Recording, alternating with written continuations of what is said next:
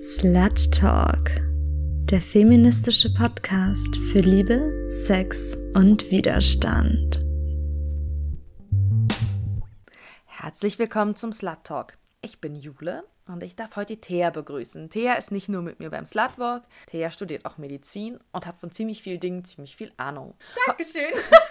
Heute reden wir gemeinsam über My Body, My Choice. Wie steht es um das Thema Schwangerschaftsabbruch? Dafür haben wir euch ein paar skurrile Fakten vorbereitet. Nur spezielle Typen von Frauen haben ungewollte Schwangerschaften und Abbrüche.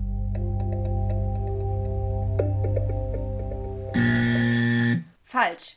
Alle Arten von Frauen von verschiedener und unterschiedlicher Herkunft haben Erfahrungen mit ungewollter Schwangerschaft. Etwa 90 Prozent der Frauen, die sich nach WHO-Informationen über die Möglichkeit eines Schwangerschaftsabbruchs informiert haben, waren 18 bis 40 plus. Das heißt, nur 7,1 Prozent der Frauen waren unter 18 Jahren. Frauen haben kein Recht, über ein anderes Leben zu entscheiden. Falsch. Unsere Gesellschaft hat kein Recht darauf, den Schutz des Embryos über das Leben einer Frau zu stellen. Wenn es ungewollt schwangeren Frauen verboten ist, über ihren Körper zu entscheiden, dann werden sie zu Bürgerinnen zweiter Klasse. Wenn der Schwangerschaftsabbruch verboten ist, werden persönliche Rechte wie das Recht auf Selbstbestimmung über den eigenen Körper hinten angestellt. Die zwangsläufige Folge einer solchen Haltung sind Katastrophen, wie wir sie international immer noch sehen. 47.000 Frauen sterben jedes Jahr an der Folge eines illegalen Abbruchs und über 8 Millionen Frauen werden in ihrer Verzweiflung gefährlich verletzt. Nur Frauen, die von Geburt an weiblich sind, können abtreiben. Falsch. Jeder, der schwanger werden kann, kann auch abtreiben. Das trifft also auch auf Transgender zu. Menschen mit Uterus, die sich im Laufe ihres Lebens dazu entschlossen haben, eine Geschlechtsumwandlung durchführen zu lassen, können ein Baby ebenfalls abtreiben lassen, wenn sie ungewollt schwanger sind. Frauen, die abtreiben, schätzen den Wert des Mutterseins nicht. Falsch. Abtreibungen und Mutterschaft stehen nicht im Gegensatz zueinander. Viele Frauen, die sich zum Abbruch einer ungewollten Schwangerschaft entschieden haben, sind bereits Mütter. Oft ist die Entscheidung natürlich durch den Wunsch, das Beste für ihr Kind, für ihre Kinder vielleicht auch zu tun, beeinflusst. Tatsächlich zeigen Statistiken der WHO, dass mindestens die Hälfte der Frauen, die sich für einen Abbruch entscheiden, bereits Kinder haben. Sie verstehen die Verantwortung der Elternschaft und was es bedeuten würde, ein zweites Kind zu haben, ohne ausreichende persönliche Ressourcen. Damit sind sie in der besten Position, eine Entscheidung zu treffen, ob sie eine neue Schwangerschaft fortsetzen. Gründe, die in diese Entscheidungsfindung mit einfließen, sind zum Beispiel keine auf ein Kind bezogene Zukunftsvorstellung, abgeschlossene Familienplanung, keine feste Partnerschaft oder die kurze Dauer der Partnerschaft. Sie befinden sich in Ausbildung, Berufstätigkeit oder die Berufszufriedenheit ist einfach gerade auch sehr hoch. Schlechte Wohnverhältnisse und geringes Einkommen spielen natürlich auch eine Rolle. Außerdem sind Gründe, die Frauen angeben, die Schwangerschaftsabbrüche machen, auch körperliche Erkrankungen oder Depressivität. Manche Menschen schreiben der Entscheidung zum Abbruch Egoismus zu, weil von Frauen gerne erwartet wird, dass sie ihre Bedürfnisse an letzte Stelle setzen und immer die Rolle der Samariterin übernehmen sollen. Die Entscheidung, ob, wann und wie viele Kinder eine Frau bekommt, ist zutiefst persönlich und jede Frau hat das Recht, dies für sich selbst zu entscheiden. Eine religiöse Frau wird sich niemals für einen Schwangerschaftsabbruch entscheiden. Falsch. Frauen aller Religionen haben auch ungewollte Schwangerschaften und entscheiden sich auch für einen Abbruch. Gelegentlich gibt es ein Risiko für die psychische Gesundheit religiöser Frauen, da sie sich moralisch besonders unter Druck gesetzt fühlen und nicht frei entscheiden können. Das Fehlen sozialer Akzeptanz und die Geheimhaltung eines Schwangerschaftsabbruchs können sich ganz ungünstig auf die psychische Befindlichkeit der Frau nach dem Abbruch auswirken. Das kann ich leider selbst nur bestätigen. Ich war damals auf einer katholischen Schule und als ich so circa 15 war, hat unser Religionslehrer mit uns über Abtreibung gesprochen, stürmte dafür in die Klasse und warf eine kleine Babypuppe aus mehreren Meter Entfernung in unseren Papierkorb und schrie: Das ist Abtreibung. Und es ist einfach auch voreingenommen. Man kann sich nicht eine eigene Meinung zu dem Thema bilden, weil man gerade in einem sehr katholisch geprägten Landstrich wie jetzt zum Beispiel Bayern auch ähm, in der Schule ganz viel umwoben wird mit diesen katholischen Inhalten. Ich komme vom Land und ich habe das auch selber so erlebt in der Schule. Das zieht sich bis heute natürlich in den Freundeskreis und da ist einfach ganz viel Diskurs notwendig. Ich denke, wir brauchen da eine gesamte Diskursverschiebung, weil warum habe ich das Thema nie in Biologie behandelt, aber in Religion? Also wir haben uns ja nicht nur über den Slutwalk kennengelernt, sondern Julia und ich sind auch beide beim Bündnis für sexuelle Selbstbestimmung München aktiv. Das Bündnis hat sich erst ganz frisch diesen Januar gegründet und da sind ganz viele unterschiedliche Parteien, Initiativen und AktivistInnen mit involviert. Und gegründet hat sich das leider diesen Januar zu einem ganz konkreten Anlass. Genau, am 20. März war ein Marsch für das Leben in München unterwegs. Eine Pro-Life-Demo von christlichen Fundamentalisten, die für ein strengeres Abtreibungsgesetz demonstriert haben. Und deswegen haben sich ganz viele in München Aktive, die auch gegen die Abschaffung von 218 beispielsweise sind, zusammengetan, um da eine Gegendemonstration auf die Beine zu stellen. Und da haben wir mitgewirkt und es war eine ganz bereichernde Erfahrung, oder? Ja, wir haben ganz viel tollen Austausch gehabt. Wir haben sogar schon äh, von der kritischen Medizin München äh, gelernt, wie man an Papayas einen Schwangerschaftsabbruch darstellt. Super inspirierende Menschen kennengelernt und eben auch die Marie. Die Marie ist Aktivistin und setzt sich ganz konkret für die Abschaffung von Paragraph 218 und 219a ein. Marie, welche Erfahrungen hast du denn persönlich mit dem Thema Schwangerschaftsabbruch gemacht? Hm, ich persönlich hatte einen Schwangerschaftsabbruch in meinem Leben. Da war ich Ende 30, hatte schon zwei Kinder, oh, war verheiratet und habe mich trotzdem dafür entschieden, ähm, die Schwangerschaft abzubrechen, weil mir klar war, dass ich keine weiteren Kinder in meinem Leben bekommen möchte, weil ich mit meinen beiden Kindern glücklich bin, weil meine Beziehung nicht stabil genug war und weil ich das meinem Körper nicht mehr zumuten wollte. Okay, ähm, würdest du uns erzählen, wie du die Entscheidungsfindung genau gestaltet hast? Oder war ganz viel Einfluss von außen spürbar oder war das eine selbstbestimmte Entscheidung und du hattest nicht das Gefühl, viel von außen beeinflusst zu sein? Die Entscheidungsfindung gab es in dem Falle nicht. Ich habe den Schwangerschaftstest gemacht und bin instant komplett zusammengebrochen und ähm, in Tränen ausgebrochen gesprochen. Und es war in der Sekunde klar, dass das wirklich einfach was ist, was ich gerade in meinem Leben nicht mehr will. Also eine weitere Schwangerschaft, mich nochmal um ein Kind kümmern. Und das auch in der Phase meiner Beziehung oder meiner Ehe. Deswegen gab es in dem Falle keine klassische Entscheidungsfindung. Mir wurde aber natürlich noch ein Entscheidungsfindungsprozess von außen aufgesetzt, weil ich natürlich noch das Beratungsgespräch wahrnehmen musste, obwohl meine Entscheidung als erwachsene Frau, äh, Ende 30, ähm, natürlich vom System nochmal in Frage gestellt wurde und ich da nochmal zu diesem externen Beratungsgespräch musste. Und was würdest du sagen, welche Rolle hat dein Partner in dem Entscheidungsprozess gespielt? Also warst du da alleine die Entscheidungsträgerin oder habt ihr euch miteinander diese Entscheidung finden können? Ich war damals verheiratet. Wir hatten eigentlich die Familienplanung abgeschlossen. Für mich war ja sofort nach Ergebnis des positiven Schwangerschaftstests klar, dass ich das Kind nicht bekommen möchte. Und mein Partner Partner hat erst in der Situation gemerkt, dass er eigentlich in der Familienplanung falsch lag, weil er hätte gerne noch ein Kind. Und wir haben trotzdem die Entscheidung gemeinsam getroffen. Er hat mich auch in dem Prozess begleitet. Wir waren gemeinsam bei dem Beratungsgespräch. Er hat mich in die Klinik begleitet. Ja, also die Entscheidungsfindung war insofern kompliziert, weil wir unterschiedliches wollten. Ich aber als Frau und als schwangere Person natürlich mehr mit Spracherecht oder Entscheidungsrecht in so einer Situation habe. Welche Punkte hast du explizit mit beachtet? Also was für mich maßgeblich war, ist, ähm, dass ich einfach auch schon zwei Kinder habe und mit denen sehr glücklich bin. Ähm, das Alter war für mich entscheidend. Ich war Ende 30 und ich habe meinem Körper nicht mehr zugetraut, nochmal gesund eine Schwangerschaft zu durchleben weil ich immer sehr lange mit Heilungsprozessen beschäftigt war nach den vorherigen Schwangerschaften. Meine Beziehung war auch nicht stabil genug, als dass ich gesagt hätte, ich möchte das wieder tun, weil ich in der Familie schon deutlich mehr Care-Arbeit und Pflegearbeit übernommen hatte und das tatsächlich einfach in dem Moment des, des Schwangerschaftstests mir so klar geworden ist, einfach die Mehrbelastung, die ich fahre als Frau und mir klar war, ich möchte das auf gar keinen Fall nochmal haben.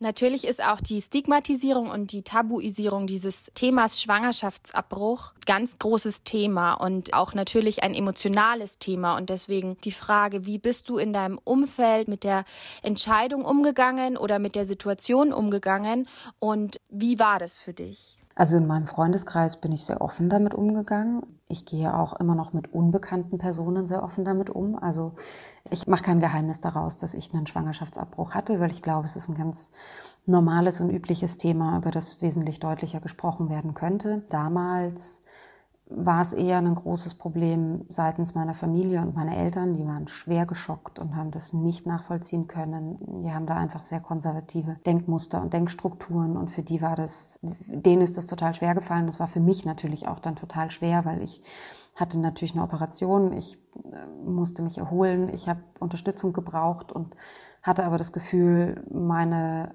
Entscheidung ja, also mir wurde Hilfe angeboten, aber es war nicht so, dass ich sie gerne annehmen wollte, weil es steckte immer so eine negative Wertung dahinter. Hast du dich in der Zeit sehr gut beraten gefühlt? Also wie war für dich die Beratungssituation in der Phase? Also die Betreuung durch meine Frauenärztin fand ich eher so mittelgut. Ich war zur Bestätigung der Schwangerschaft auch mit meinem damaligen Partner bei der Frauenärztin.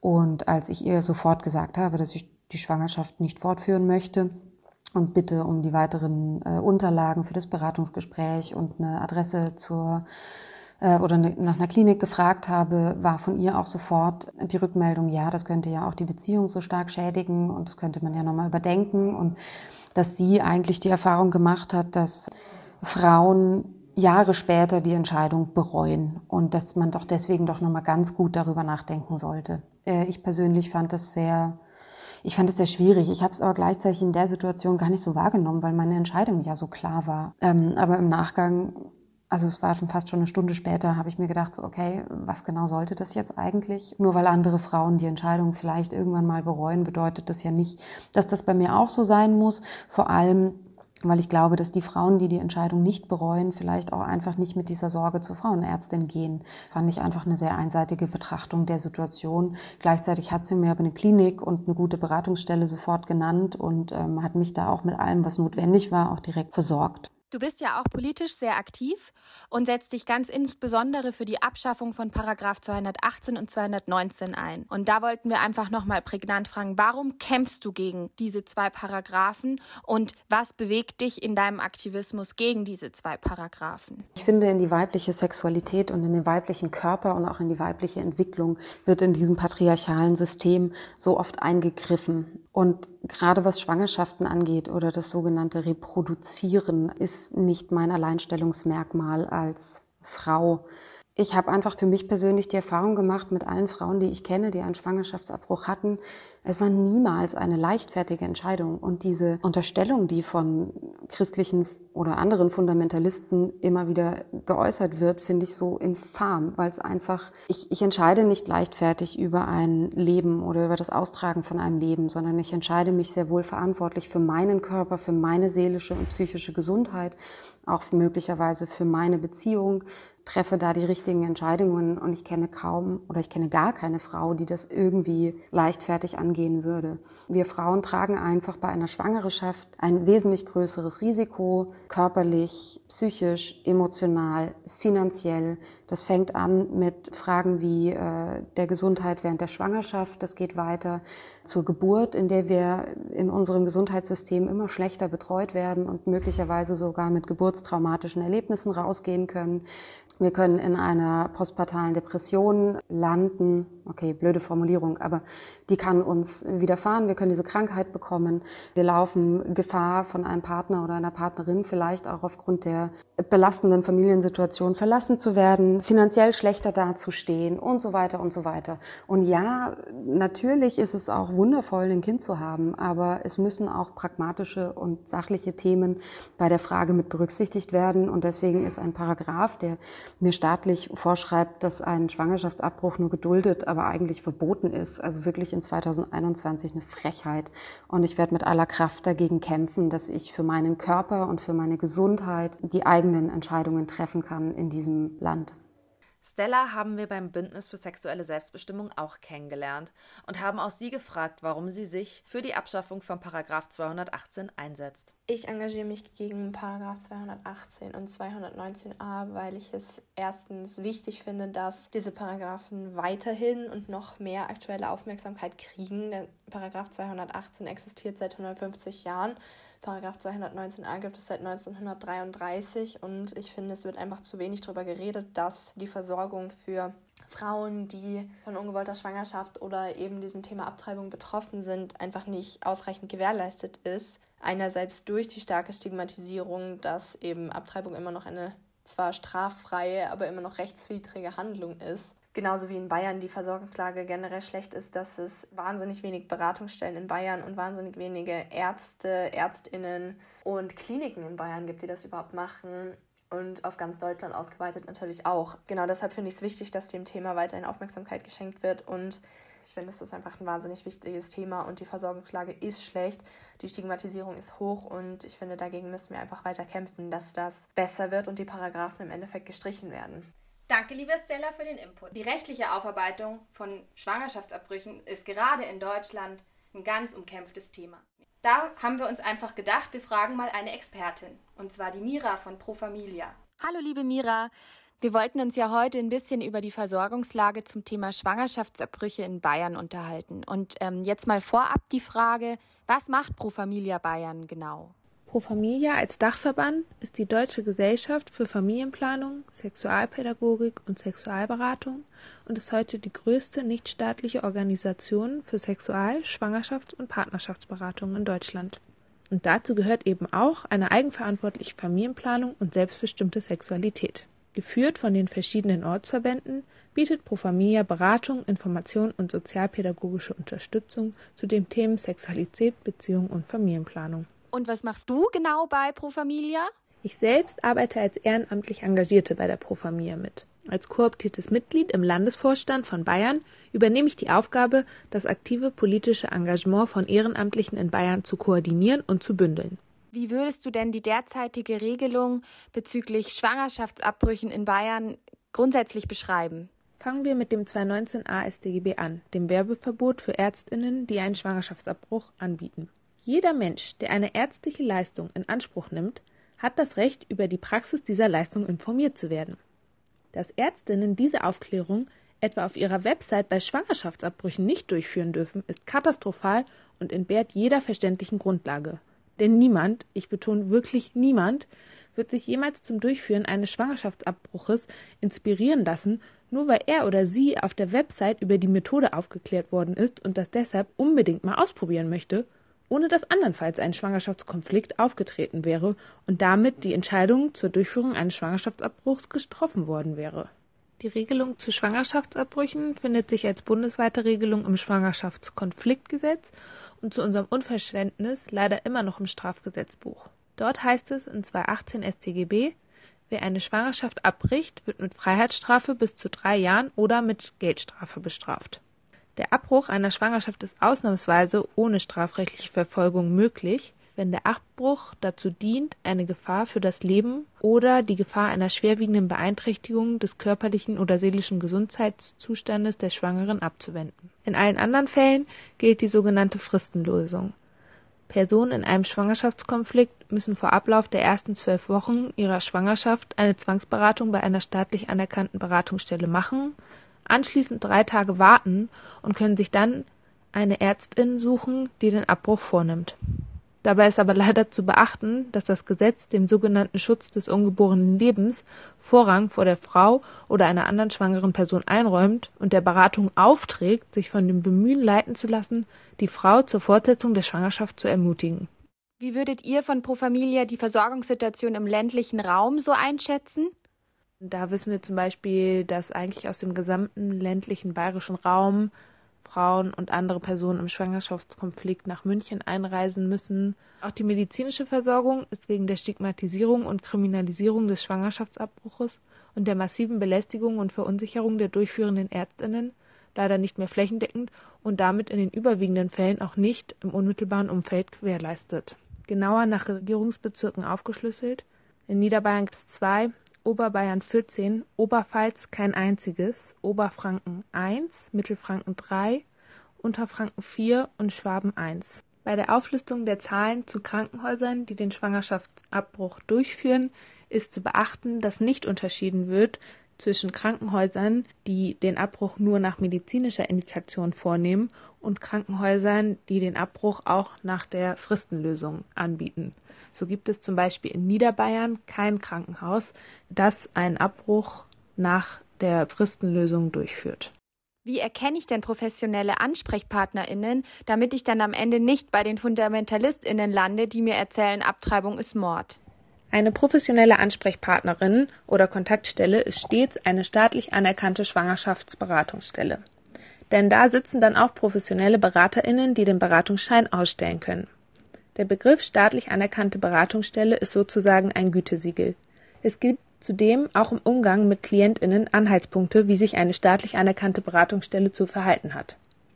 Nach Kontaktaufnahme erhält die Betroffene innerhalb von drei Tagen einen Termin oder wird an eine geeignete Stelle weiterverwiesen. Staatlich anerkannte Beratungsstellen rufen auch nicht unabgesprochen nochmal telefonisch hinterher oder versuchen Druck auszuüben. Zudem wird in der Regel schon zu Beginn des Beratungsgespräches deutlich gemacht, dass die KlientInnen unabhängig vom Gesprächsverlauf eine Beratungsbescheinigung ausgestellt bekommen und sich dann frei für oder gegen den Abbruch entscheiden können. Und von welchen Sorgen berichten die Personen, die dann bei euch Hilfe suchen? Es gilt hier festzuhalten, dass es keine Standardsorgen gibt, sondern dass ein Konflikt immer ganz individuell ist und von vielen Faktoren abhängt. Wir wollen auch mit der Erzählung aufräumen, dass es überwiegend junge und leicht beeinflussbare Frauen oder Menschen sind, denen es nur um ihre Karriere ginge. Natürlich gibt es das auch und es darf auch eine Frau geben, die sich aktiv für eine Karriere und gegen das Kinderkriegen entscheidet. Überwiegend kommen Schwangere zur Beratungsstelle, die zwischen 25 und 40 Jahre alt sind und knapp 60 Prozent dieser Menschen hat schon mindestens eine Lebendgeburt erlebt, also ein bisschen untechnischer gesagt, meistens mindestens bereits ein Kind. Der überwiegende Teil ist verheiratet oder lebt in einer Partnerschaft und meist wissen die Partner oder Partnerin auch von der Schwangerschaft. Der zweite Themenkomplex sind die Sorgen der Personen, was ihnen begegnet, wenn sie sich für den Abbruch der Schwangerschaft entscheiden. Diese reichen von Angst vor einer OP oder Vollnarkose oder die Angst, nach dem Abbruch in eine Depression oder psychische Krise zu rutschen, da dies im Netz wohl häufig propagiert wird und die Frauen darauf stoßen, wenn sie im Netz recherchieren. Auch das sind Mythen, die verwendet werden, um den Frauen Angst einzujagen und von der Entscheidung für einen Abbruch der Schwangerschaft abzuhalten. Eine Frage ist natürlich auch immer, darf ich das überhaupt entscheiden? Ist das vielleicht ein Leben? Und das ist ganz klar eine ethische Frage, die jede betroffene Person für sich entscheiden und bewerten muss. Aber es sollte eben auch freistehen, dies für sich entscheiden und bewerten zu können. Es wird den Schwangeren immer angeboten, dass sie sich nach ihrer Entscheidung, ganz gleich welche Entscheidung sie getroffen haben, immer wieder an die Beratungsstellen wenden können. Und ähm, warum setzt sich Pro Familia auch ganz gezielt gegen Paragraphen 218 und 219 ein? Die Regelung zur Strafbarkeit des Schwangerschaftsabbruchs selbst in 218 folgenden StGB haben schlicht im Strafgesetzbuch nichts zu suchen. Es geht um eine Person, die schwanger werden kann und der die Selbstbestimmung über ihren Körper und damit das Austragen einer Schwangerschaft schon aus Gründen der Menschenwürde selbst überlassen werden muss. Jede Frau und jeder Mensch muss frei über den eigenen Bauch entscheiden können. Die Regelungen, die derzeit bestehen, entmündigen Menschen in Schwangerschaftskonflikten, indem sie eine Zwangsberatung festschreiben. Natürlich stehen wir für eine freiwillige Beratung und Unterstützung, wenn ein Mensch diese Unterstützung sucht. Aber dann kann er oder sie aus freien Stücken zu uns kommen und sich helfen lassen. Es braucht keine Pflicht. Für uns zählt es zu den reproduktiven Rechten, zu entscheiden, ob und wie viele Kinder ich möchte ist es nicht richtig, durch die Kriminalisierung und stetige Betonung vom Schutz des sogenannten ungeborenen Lebens Druck auf schwangere Menschen auszuüben und sie so weit wie möglich zur Entscheidung zu drängen, die Schwangerschaft auszutragen. Wir fordern deshalb die Streichung der 218 folgenden StGB und eine Regelung, die das Recht auf selbstbestimmte Sexualität und Familienplanung sowie das Recht auf Beratung sichert und den Fokus darauf legt, den Zugang zu Gesundheitsleistungen und zu kostenfreier Verhütung festzuschreiben. Was mich total überrascht hat, wusstest du, dass das Abtreibungsgesetz nicht in den EU-Zuständigkeitsbereich fällt? Das ist Ländersache. Somit haben wir einen Flickenteppich mit lauter verschiedenen Regelungen in ganz Europa. In Frankreich zum Beispiel müssen Frauen eine Notlage nachweisen, wenn sie einen Abbruch vornehmen lassen möchten. Das ist krass. Wie ihr wahrscheinlich in den Medien gehört habt, ist in Polen aktuell das härteste Gesetz in Kraft getreten. Da muss eine Schwangerschaft ausgetragen werden, sogar wenn das Kind nicht lebensfähig ist. Das ist medizinisch totaler Wahnsinn. Ja, selbst bei schwersten Behinderungen oder wenn es erwiesenermaßen eine Totgeburt wird, musst du die Schwangerschaft fortsetzen. Das ist auch aus psychiatrischen Gründen extrem fragwürdig. Absolut. Gleichzeitig ist es wiederum in den Niederlanden so, dass du nach einem Arztbesuch und fünftägiger Bedenkzeit bis zur 13. Woche unter bestimmten Umständen sogar kostenlos einen Schwangerschaftsabbruch vornehmen lassen kannst. So kommt es, dass circa ein Drittel der Spätabtreibenden der Deutschen dorthin fahren. Es gibt ja so einen richtigen Tourismus.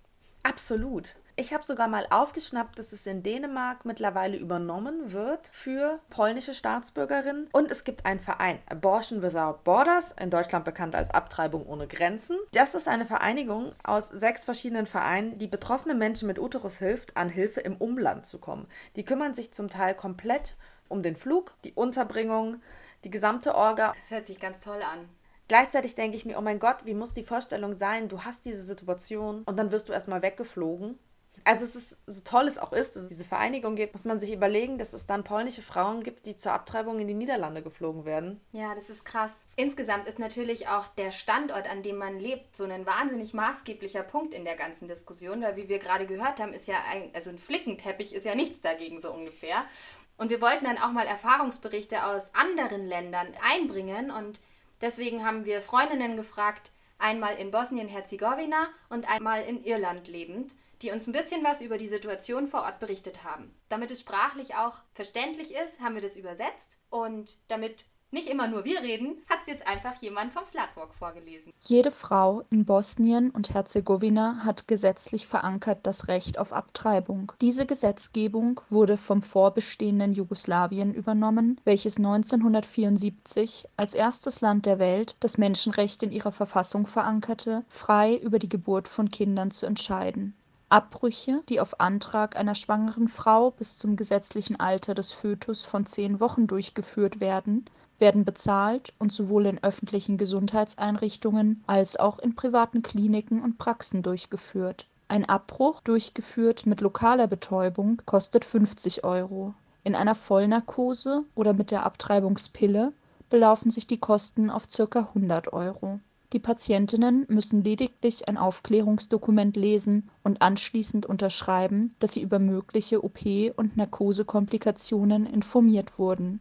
Leider gibt es keine systematische Methode zur Erfassung statistischer Daten bezüglich Schwangerschaftsabbrüchen. Es scheint echt paradox, dass ein vormals kommunistisches Land, in dem bis heute hart für LGBTQ-Rechte gekämpft werden muss, in dem das Patriarchat noch immer das Fundament jeder Familie ist und das seiner jungen weiblichen Bevölkerung in vielerlei Hinsicht unmodern erscheint, ein gut geregeltes Abtreibungsgesetz bietet. Es gibt allerdings zwei Probleme. Keine vollständig und wissenschaftlich erhobenen Daten zu Schwangerschaftsabbrüchen und man muss unter Umständen aus privaten Finanzmitteln für die Leistungen zahlen. Damit geht es nicht ausschließlich um das Thema der Frauenrechte, sondern auch schlicht und einfach um Geld.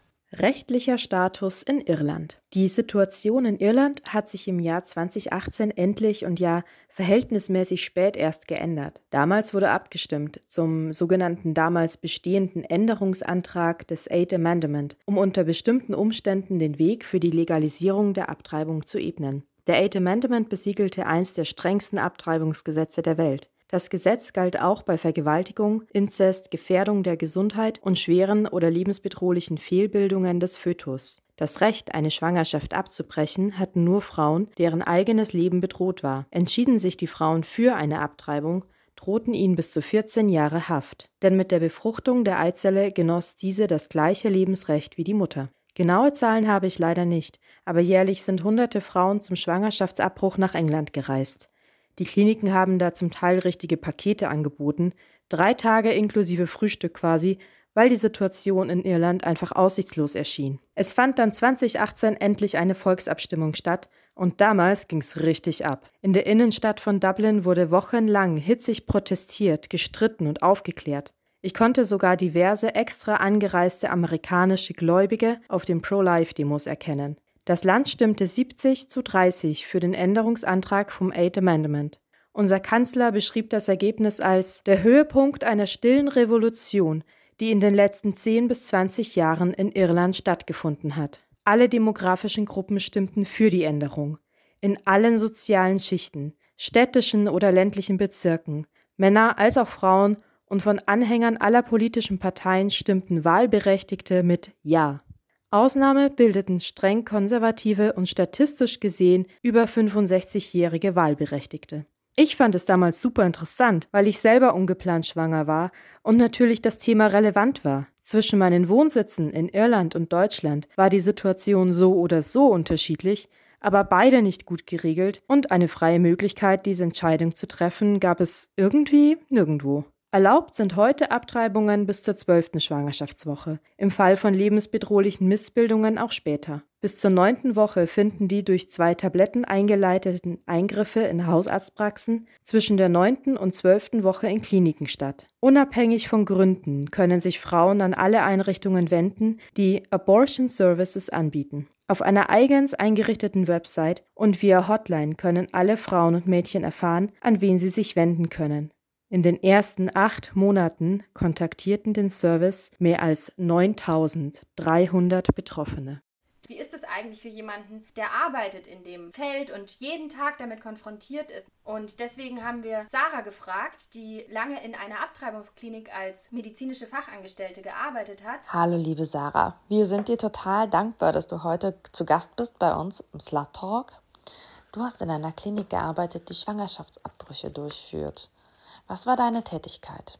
Also meine Tätigkeit war eigentlich sowohl, dass ich äh, Termine ausgemacht habe, also wenn die Frauen dort angerufen haben, habe ich eben die Termine ausgemacht. Dann musste man immer ein Erstgespräch ausmachen, wo der Arzt darüber aufklärt und eben auch wissen möchte, warum man jetzt noch nicht das Kind bekommen möchte oder warum man allgemein keine Kinder haben möchte, ob die Reife auch da ist und so weiter, die Einsicht. Ähm, viele sind auch mit ihren Partnern gekommen. Dann war noch eine Aufgabe natürlich der OP, also wo ich die Beatmung gesteuert habe während der Narkose.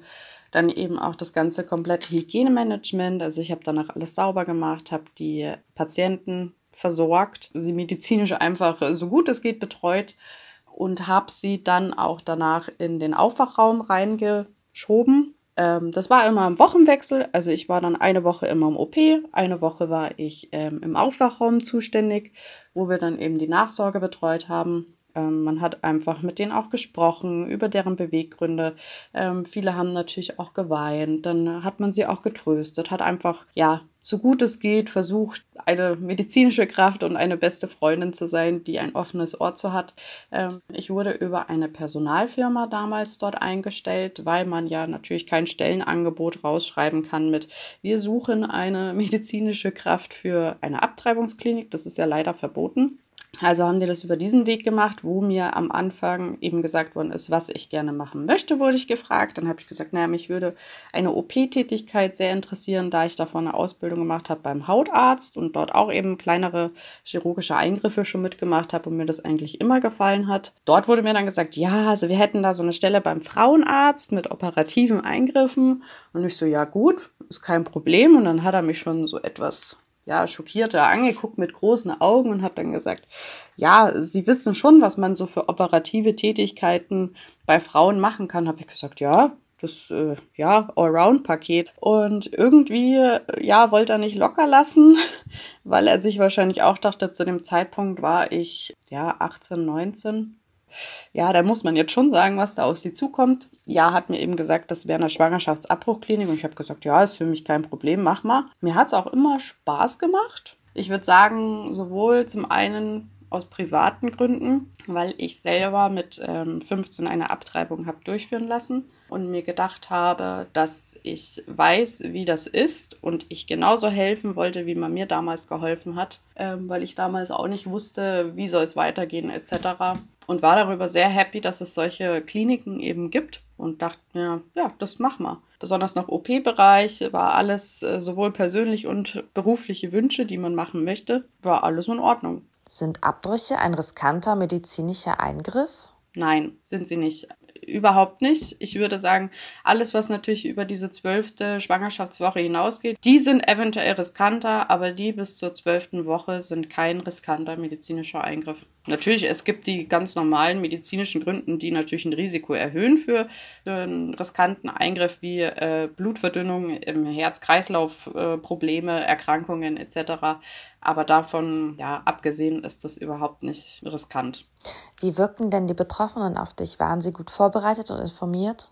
Ja, Ähm, also bei uns war es so, wir haben nur einen Schwangerschaftsabbruch eingeleitet, wenn uns die Patientin auf alle Fragen antworten konnte, sich das Material durchgelesen hat, was wir ihr zugeschickt haben und sie auch erklären konnte, was jetzt passiert. Der Arzt hat mit ihr gesprochen, die Arzthelferin in dem Fall hat mit ihr gesprochen, mit der Betroffenen und die Narkoseärztin und sie musste dreimal wiedergeben, um was es geht. Wenn sie das geschafft hat, dann haben wir auch wirklich erst den Eingriff Gemacht. Also es war dann auch so, dass wir teilweise natürlich ähm, ausländische Frauen hatten, die eventuell nicht gut Deutsch gesprochen haben. Da haben wir aber keinen Eingriff gemacht, wenn sie keinen Dolmetscher dabei hatte. Also erst dann, wenn wir sicher waren, dass dort ähm, der Dolmetscher alles gut erklärt hat, dann haben wir auch den Eingriff gemacht. Und unter Dolmetscher haben wir damals nicht verstanden den Ehemann oder ähm, den Vater oder die Mutter, sondern wirklich einen Dolmetscher. Wie war der Kontakt mit sogenannten Lebensschützern? Ich könnte mir vorstellen, dass auch Mitarbeitern gegenüber durchaus da mal Kontra kommt. Ja, ganz lustig eigentlich. Also damals, als ich dort angefangen habe, wir hatten Kleidung an von der Klinik, haben sie mich noch nicht erkannt, ähm, dass ich dort praktisch arbeite und sind dann eben auch auf mich zugekommen.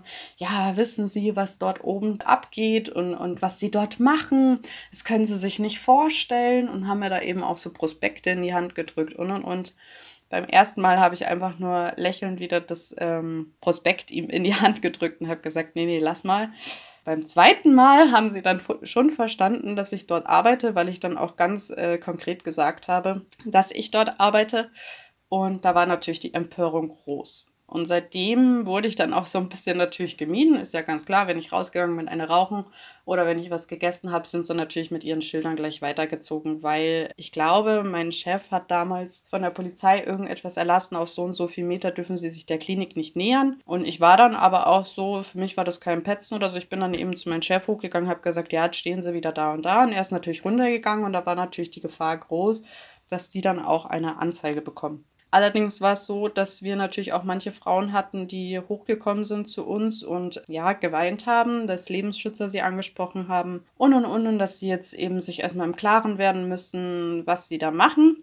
Ja, diese Einstellung von den Lebensschützern, ich, ich kann es bis heute noch nicht begreifen, wie man einfach so blöd sein kann, sich dahin zu stellen. Aber naja, wie ist deine Einschätzung der deutschen Rechtslage? Was würdest du dir sowohl für Betroffene als auch für das medizinische Personal wünschen? Wenn man das jetzt besprechen möchte, ob das eventuell irgendwann mal legalisiert wird, glaube ich nein. Ich glaube, der Paragraph 218, 219 wird nicht abgeschafft. Ich glaube, das wird auch so bleiben. Vor was ich nur ein bisschen Angst habe, ist, dass es immer weniger Ärzte werden, die so etwas durchführen. Dass es immer weniger von diesen Kliniken geben wird, wo man eben nicht ins Krankenhaus muss und äh, sich eventuell auch diese Blöße geben muss, dort ein bis zwei Tage zu bleiben und eventuell das Gefühl hat, von Krankenschwestern doof angeguckt zu werden oder Ärzte, die dann nicht mit dem Herzen dabei sind, sondern für die das halt sowas ist, ja, müssen wir halt jetzt mal machen, weil wir es, ja, weil wir es freiwillig nicht tun. Ich glaube, das wird immer so ein bisschen, ja, im Hintergrund sein, so dass es das gibt. Für das medizinische Personal würde ich mir auf jeden Fall wünschen, dass sowohl Krankenschwestern als auch medizinische Fachangestellten eventuell darüber in der Ausbildung schon aufgeklärt werden, dass es dieses Gebiet gibt und dass es nichts Schlimmes ist. Bei mir in der Berufsschule wurde das damals überhaupt nicht angesprochen. Ich wäre da auch selber nie drauf gekommen zu arbeiten, wenn ich nicht in dieser Personalagentur gewesen wäre. Es wird halt immer nur über Frauenarzttätigkeiten gesprochen, aber nie über Schwangerschaftsabbrüche oder Schwangerschaftsabbruchkliniken, dass es so etwas gibt. Für die Betroffenen würde ich mir auf jeden Fall wünschen, dass es einfach ähm, in der Gesellschaft als normal irgendwann mal akzeptiert wird, was ich mir zwar leider nicht vorstellen kann, aber ich würde es mir doch sehr wünschen, weil dann würde man auch ganz anders an dieses Thema rangehen. Also ich hatte ganz viele Frauen oder ich selber auch, habe mich damals schuldig gefühlt gegenüber der Gesellschaft, dass man sich immer rechtfertigen muss, warum man das jetzt macht und warum man eventuell kein Kind möchte, selbst mit 30, 40.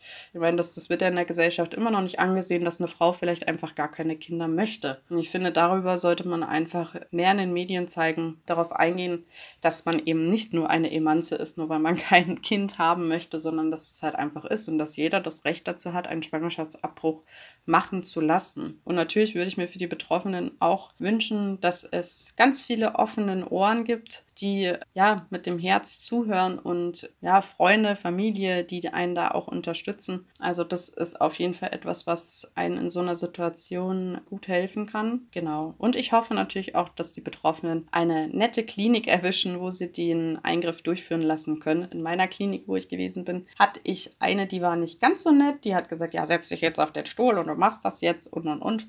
Und die andere, die hat mir während der Narkose meine Haare gestreichelt, meine Hand gehalten und so habe ich das auch weitergeführt. Damals, als ich dort gearbeitet habe, weil ich das ganz, ganz wichtig finde, dass man einfach das Gefühl hat, es ist jemand da, der auf einen aufpasst und der einen auch zuhört. Was ist dir noch besonders in Erinnerung geblieben aus der Zeit in der Klinik? Also alle Betroffenen, die wir hatten, die waren wirklich querbeet vom Alter, sowohl von der, ja, ich sag mal, Elfjährigen bis zur 55-Jährigen, die dachte, dass sie schon in den Wechseljahren ist. Also wir hatten alles vertreten. Und das finde ich auch so gut, ähm, dass man das eben auch sieht, weil man ja sonst immer denkt, okay, vielleicht sind es nur die jungen Frauen oder nur die Frauen von, ich sag mal, 14 bis, bis 30. Nee, es sind auch wirklich Frauen, die ja nochmal im späteren Alter ja so einen Eingriff durchführen lassen müssen oder wollen Jetzt haben wir noch Sandra für euch. Sandra setzt sich beim Sexshop-Kollektiv München unter anderem für bessere Sexualaufklärung für Jugendliche ein. Auch sie wird uns erzählen, warum sie gegen Paragraph 218 und 219a kämpft. Also ich kämpfe für die Abschaffung des Paragraphen 218, weil es seit 150 Jahren einfach ein urfeministisches Anliegen ist, sich für reproduktive und sexuelle Selbstbestimmung von allen einzusetzen. Ich will mehr als die oberflächlich angelegte individuelle Entscheidungsfreiheit fordern, sondern für mich geht es bei der Forderung für die Streichung von 218 schon um krass viel mehr als nur das. Für mich steht die Regelung im Strafgesetzbuch für eine so massive Bevormundung von Frauen und Menschen mit Uterus, wie sie mit ihren Körpern umzugehen haben. Die damit einhergehende Kriminalisierung und Stigmatisierung führt ja nicht nur zu Scham oder Schuldgefühlen, zu einer Tabuisierung, sondern ist psychisch und körperlich einfach richtig gefährlich für betroffene Personen und ein Symbol dafür, wie einfach gewisse Körper in der kapitalistisch-patriarchalen Gesellschaft kontrolliert und sanktioniert werden. Jede fünfte Person mit Uterus lässt im Laufe ihres Lebens einen Schwangerschaftsabbruch durchführen. Und es ist egal, ob das aus einer finanziellen Not heraus passiert, weil es schon genug Kinder in der Familie gibt, ob das eine leichte oder schwere Entscheidung war. Der Grund für so eine Entscheidung ist irrelevant. Niemand muss sich moralisch rechtfertigen oder beweisen, wie verantwortungsvoll die Person vielleicht sonst in ihrem Leben irgendwie agiert. Schwangerschaftsabbrüche müssen ein Grundrecht werden. Und ich will auch nicht diese Einteilung von so Hure oder Heiliger irgendwie irgendwie ähm, pushen, wenn versucht wird, dann leicht oder eindeutig getroffene Entscheidungen zu diskreditieren und zu erwarten, dass jeder Abbruch irgendwie mit einem Traumata oder einer schweren psychischen Belastung einhergeht. Ich finde es außerdem total wichtig, die Verknüpfung von vermeintlicher Weiblichkeit mit Mutterschaft oder von Sex mit Fortpflanzung irgendwie aufzubrechen. Denn genau das ist irgendwo auch die Basis für einen Paragraphen äh, wie den 218er. Wenn wir also für die Abschaffung des Paragraphen kämpfen, dann kämpfen wir auch gleichzeitig für die Abschaffung des Patriarchats, dann kämpfen wir gegen reaktionäre Bilder von Lebensentwürfen von Menschen mit Vulva sowie die Anforderungen in Bezug auf Genderrollen oder Reproduktionsarbeit. Es ist wichtig, dass Schwangerschaftsabbrüche endlich als medizinischer Eingriff irgendwie normalisiert werden und zur kostenfreien Grundversorgung gehören. Und ähm, ja, ich glaube, das ist auch nur ein Bruchteil von den Gründen, warum wir alle solidarisch gegen Paragraph 218 und auch 219 kämpfen sollten. Ich hoffe sehr, ihr könnt aus dieser Folge genauso viel mitnehmen wie wir. Und wir bedanken uns ganz herzlich bei allen, die mitgemacht haben. Am 24.06. könnt ihr uns dann wieder hören.